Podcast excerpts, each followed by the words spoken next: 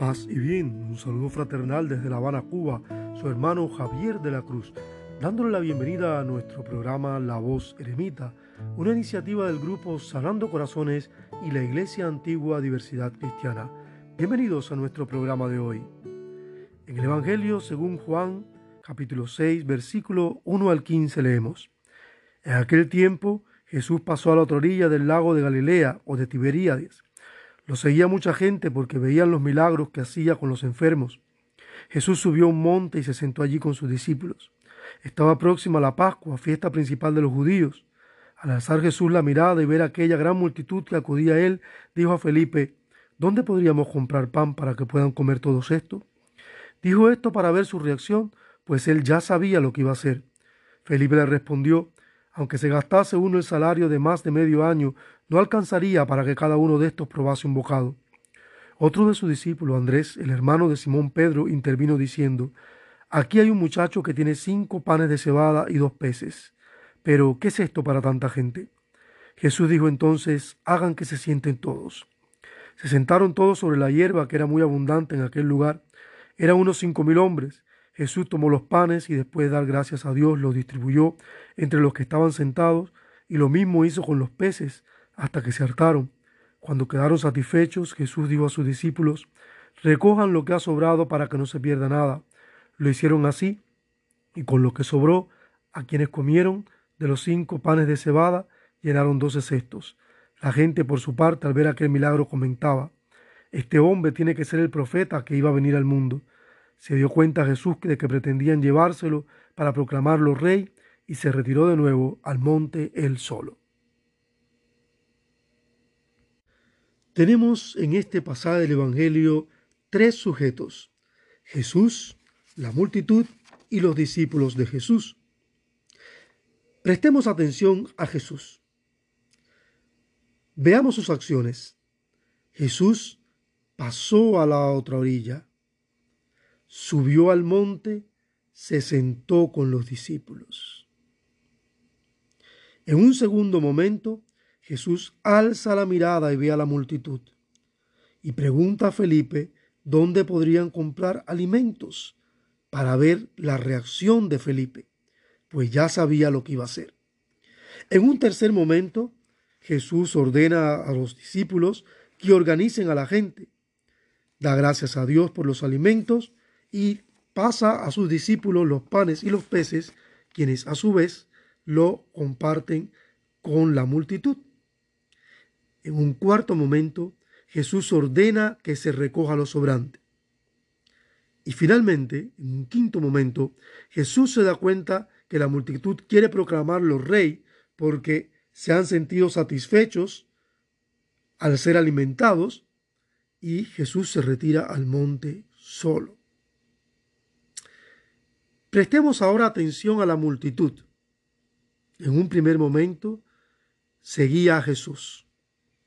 En un segundo momento, la multitud eh, hace que Jesús perciba que tienen hambre y cansancio. O sea, de alguna manera se manifestaba su hambre y su cansancio. En un tercer momento, obedecen a la orden de organizarse, aceptan la ayuda en un cuarto momento, esa multitud come y queda satisfecha. En un quinto momento, comentan sobre Jesús y quieren hacerlo rey. Veamos ahora a los discípulos.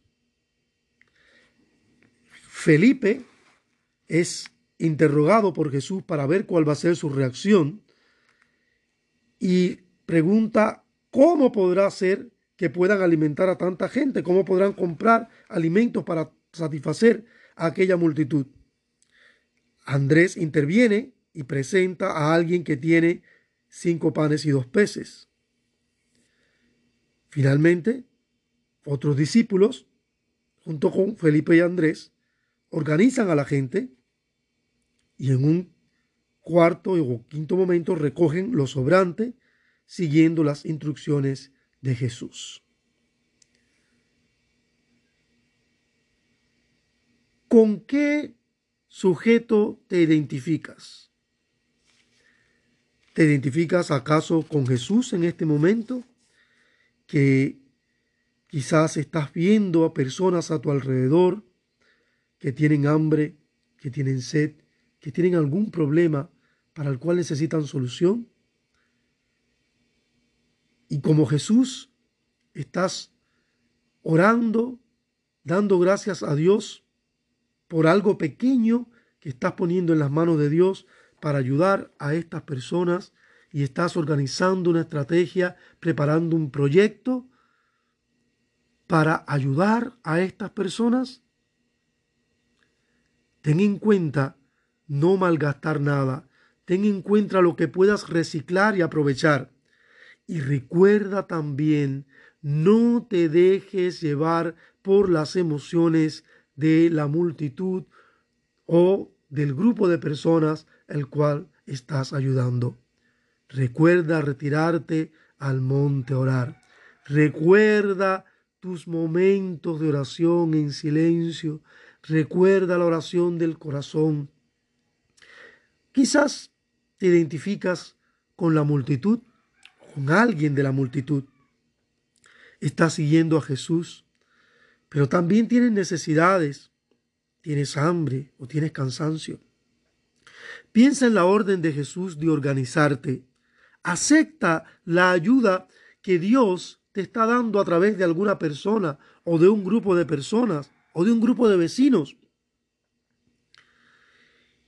Quizás te sientes satisfecho por la ayuda que has recibido y ahora emocionado quieres hacer de quienes te han ayudado tu rey, tu líder. Cuidado a quién quieres colocar como líder o rey en tu vida. Quizás te identificas como los discípulos y te preguntas, ¿cómo puedo ayudar a la gente? ¿Qué puedo hacer con lo poco que tengo? Escucha las instrucciones de Jesús. Organízate. Trata de organizar y de trazar una estrategia con lo poco que tienes. Recicla y sigue las instrucciones de Jesús. Dios nos confronta con la realidad, con la realidad cotidiana. Hay necesidades básicas que necesitan ser satisfechas. Dios no es indiferente y los creyentes no podemos ser indiferentes a las necesidades básicas de las personas, de la sociedad, de la realidad que nos rodea. Jesús nos muestra valores humanistas, empatía, consideración, amistad, camaradería, cooperación, organización, humildad y servicio en el liderazgo. Jesús nos enseña a ser agradecidos, a reconocer la acción de Dios en nuestra vida cotidiana. En otro relato se habla de un niño que compartió su merienda, pero Dios estaba actuando a través de ese niño. Dios está detrás de toda acción justa por insignificante que parezca. Jesús muestra un principio de minimalismo en la vida cotidiana, aprovechar todo lo sobrante, no desperdiciar, no derrochar. Jesús no es populista, ama a la multitud, pero renuncia a ser populista y asumir el papel del hombre orquesta y el papacito de todos que va a resolver los problemas de todos. Jesús nos muestra confianza en Dios, el valor de aprovechar la soledad. Y aquí tenemos como eremitas algo importante para nuestras vidas.